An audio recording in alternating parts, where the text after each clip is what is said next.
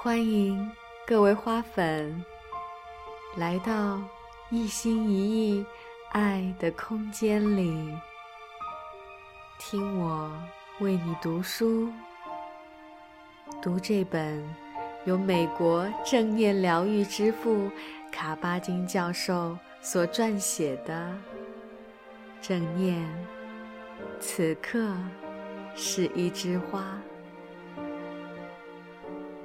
就让我用正念的频率，将这些爱的讯息传递到你的耳边，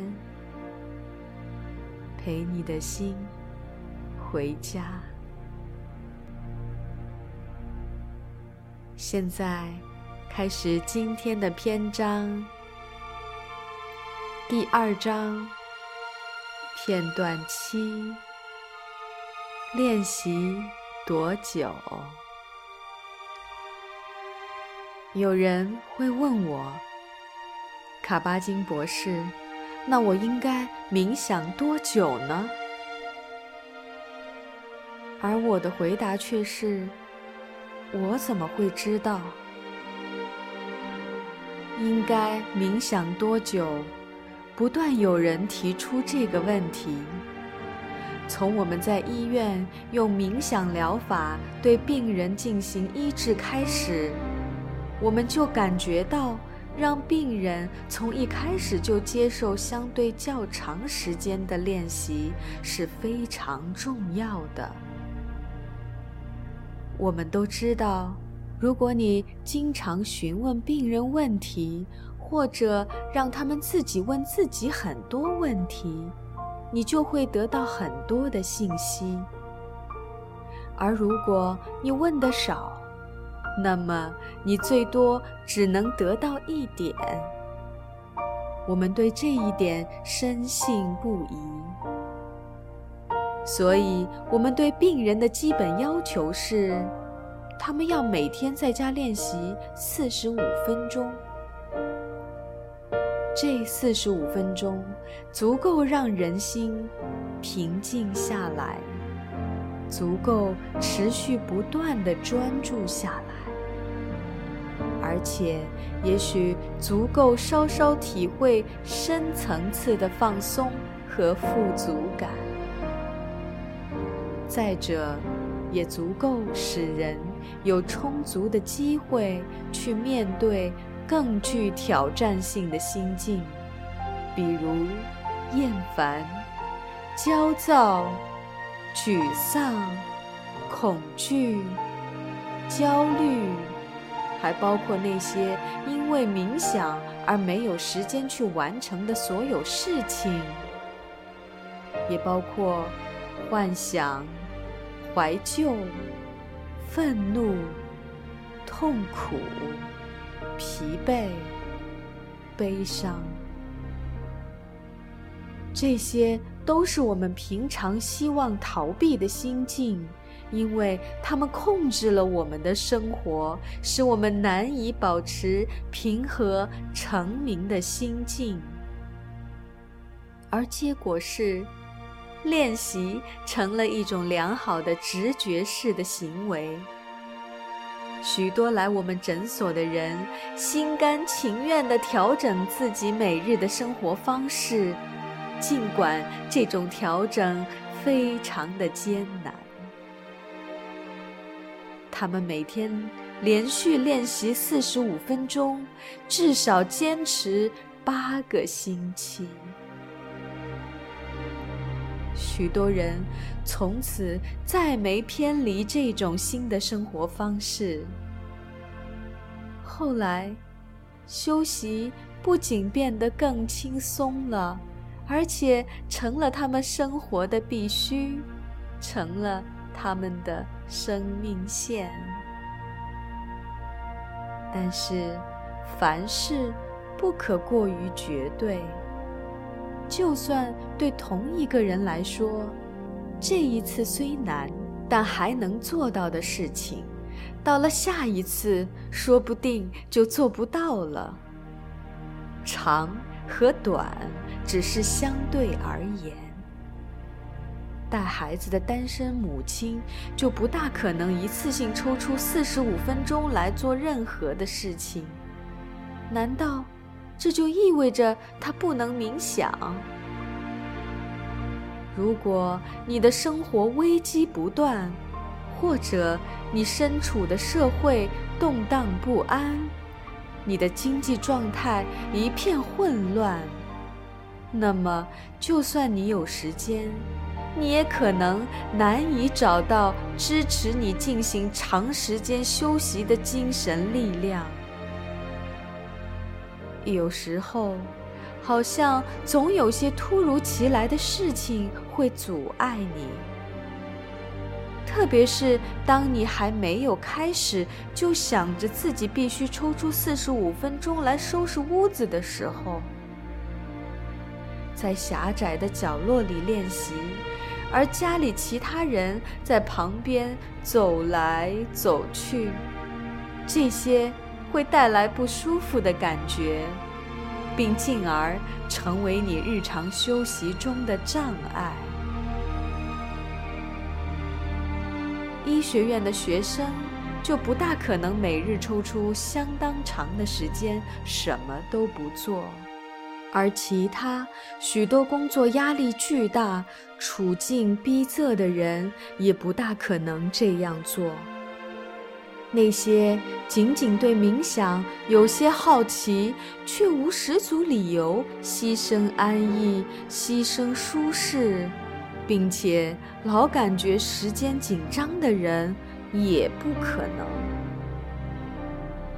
对那些试图在生活中实现平衡的人来说，稍灵活一点的方法，不但与他们有用，而且。是他们所必须的。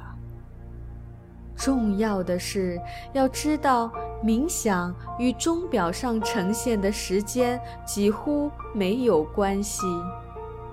五分钟的正式练习可以和四十五分钟的练习一样深入，甚至更甚。休息的认真程度，比休息的时间长短更为重要，因为我们谈论的不是以分、以小时计算的时间，而是以点为代表的时刻。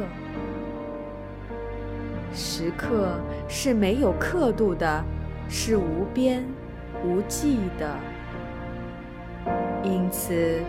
哪怕你只想练习一点点，也是很重要的。就像小小的火苗需要被保护以避开强烈的空气流一样，正念也是需要被点燃、被呵护的，以免它被忙碌的生活或浮躁的痛苦的心灵之风。吹灭了。如果你最初只能抽出五分钟，甚至一分钟来进行冥想，那也真的很不错。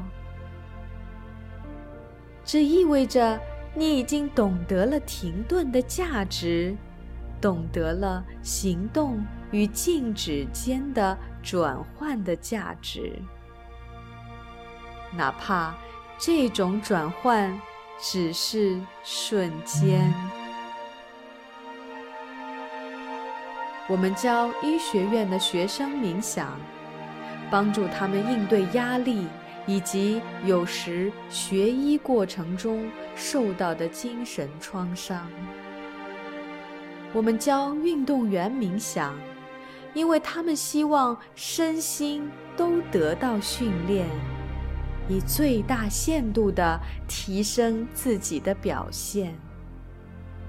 我们教接受肺功能康复治疗的病人冥想，这些人除了冥想之外，还要学习许多东西。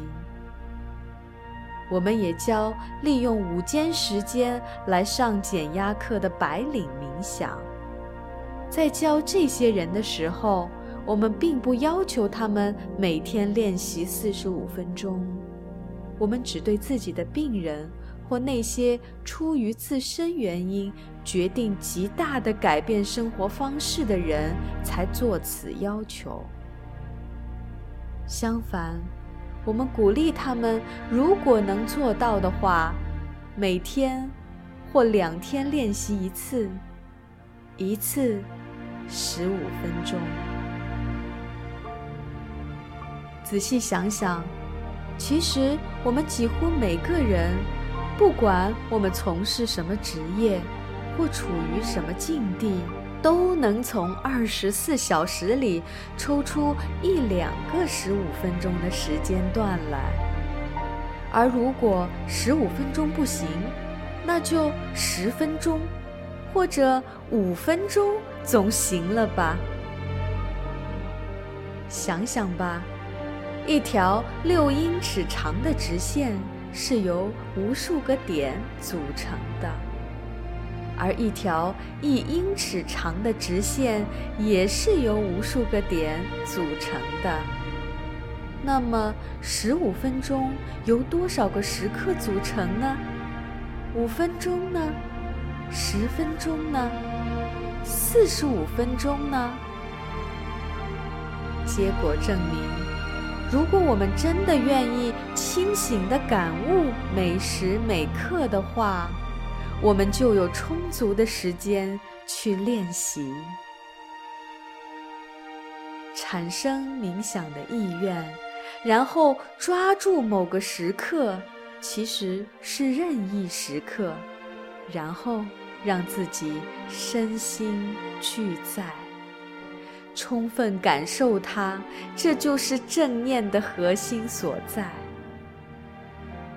练习时间长短皆宜，但是如果练习过程中的沮丧和障碍过于强大，令人生畏，那么练习时间就永远不可能延长。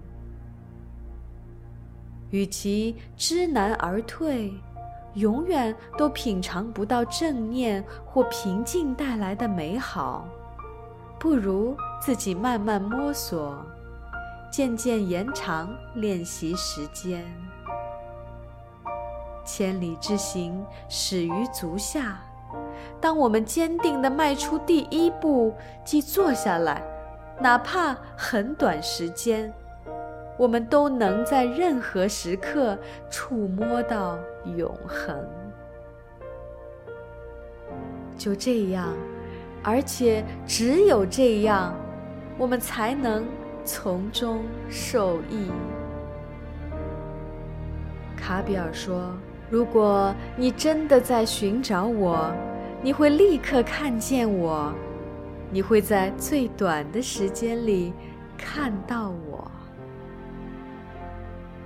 让我们试一试这样来做：静坐时间或长或短，看看这种时间变化会给你的练习带来怎样的影响。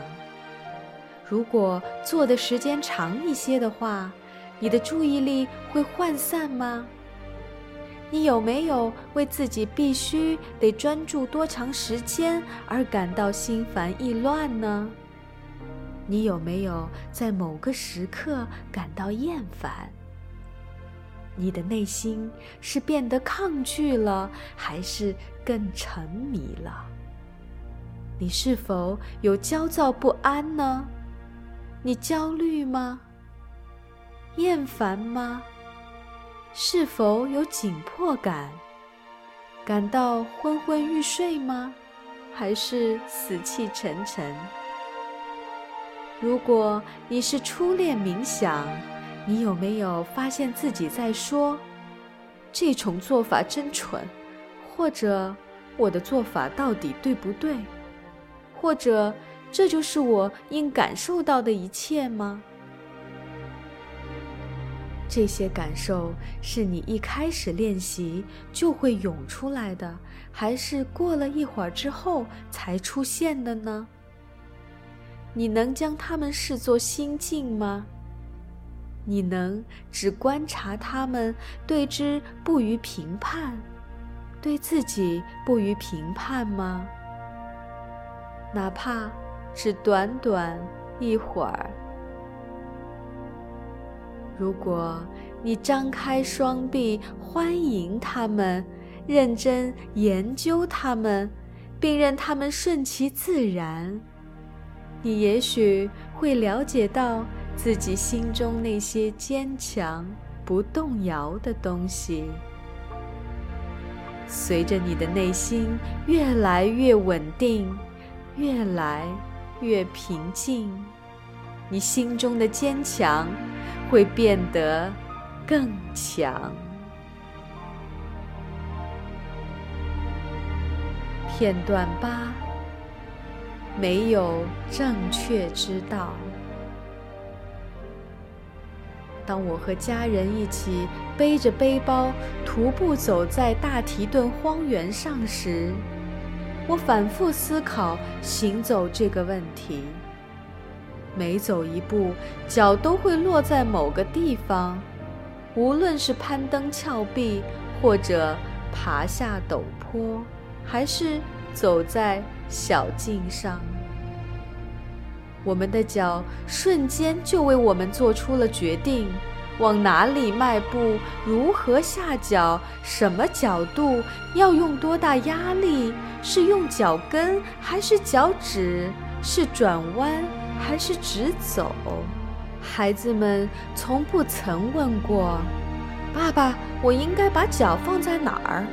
我应该踩上这块还是那块岩石？”他们只是踩。而已。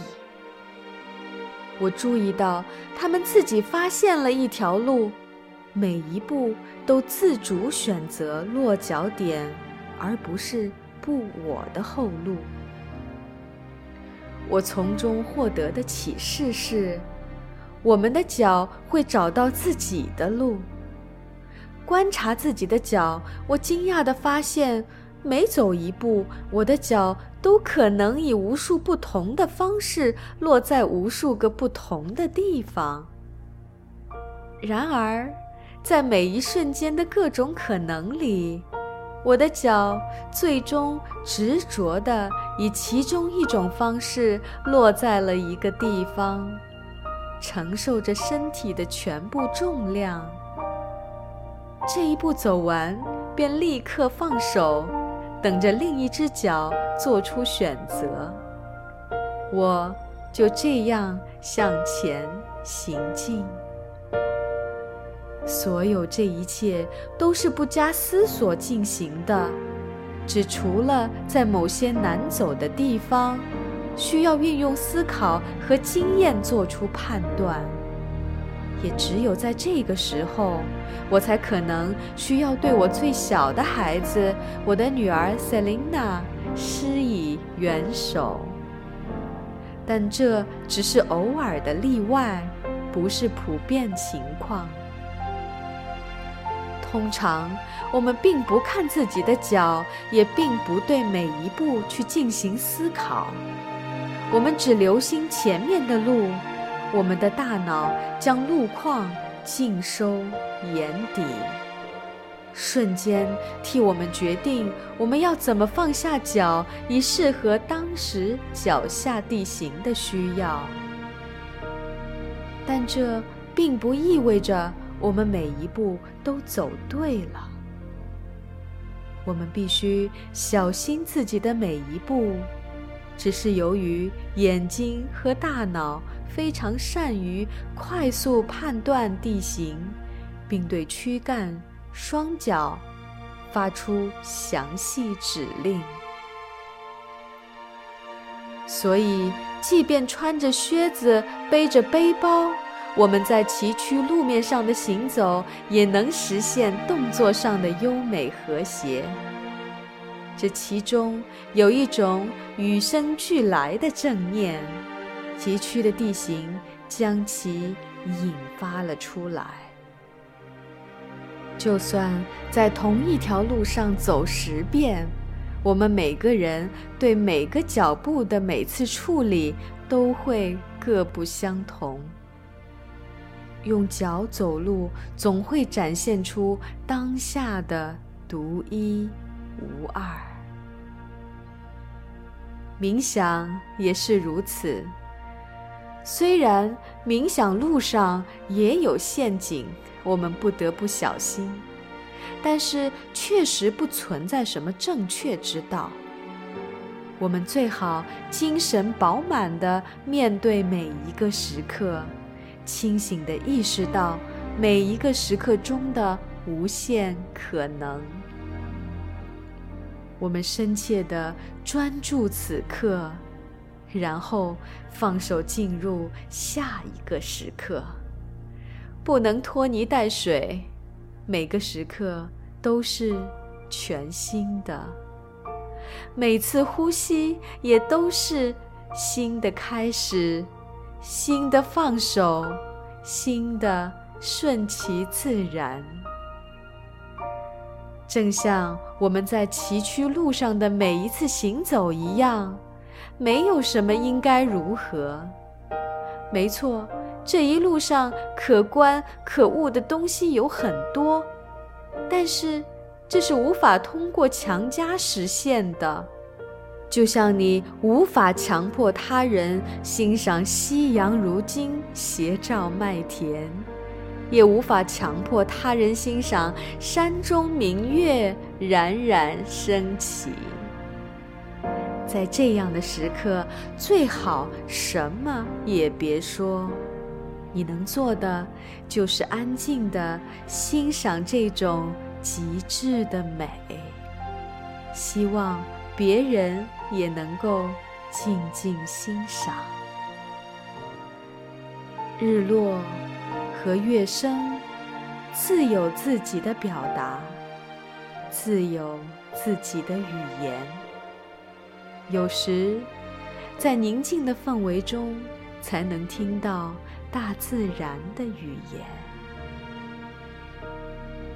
同样，在冥想修习中，我们最好坚持并尊重个人的直接体验，不要为这是否是你该感受到的、该看到的或该考虑到的而忧心忡忡。在这一刻。为什么不相信自己的体验，就像相信自己的脚能使你跨越岩石，如履平地一样呢？在感觉不安全或习惯性的想让某个权威人士为你的体验指点迷津时，哪怕是很微小的指点。如果你修习这种信任，你会发现在修习过程中出现了一些更加接近于事物本质的东西。我们的脚和呼吸都教会我们，无论我们的脚将我们带往何处，我们都要注意自己的脚步，都要。清醒前行，要真正在每一刻都轻松自如。还有比这更伟大的礼物吗？我们可以试一试这样来做。在冥想中，要始终留心这类想法：我做的对不对？这是我应有的体验吗？这是应该出现的吗？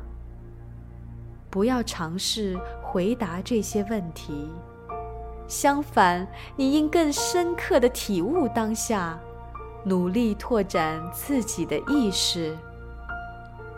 伴着这个问题，清醒的呼吸，清醒的感悟这一时刻的全部内容。要相信，在此刻中，此刻即是。无论这个此刻是什么，在何处，要深刻的感悟当下中的此刻是什么，就要始终保持正念，任由这一刻进入下一刻，无需分析，无需言语，无需判断，无需谴责或者怀疑，只是观察。接纳，敞开心扉，顺其自然。只是关注脚下这一步，只是关注此刻。今天的一心一意为你读书，就到这里。感谢。大家的陪伴，期待我们在下一个篇章再次遇见。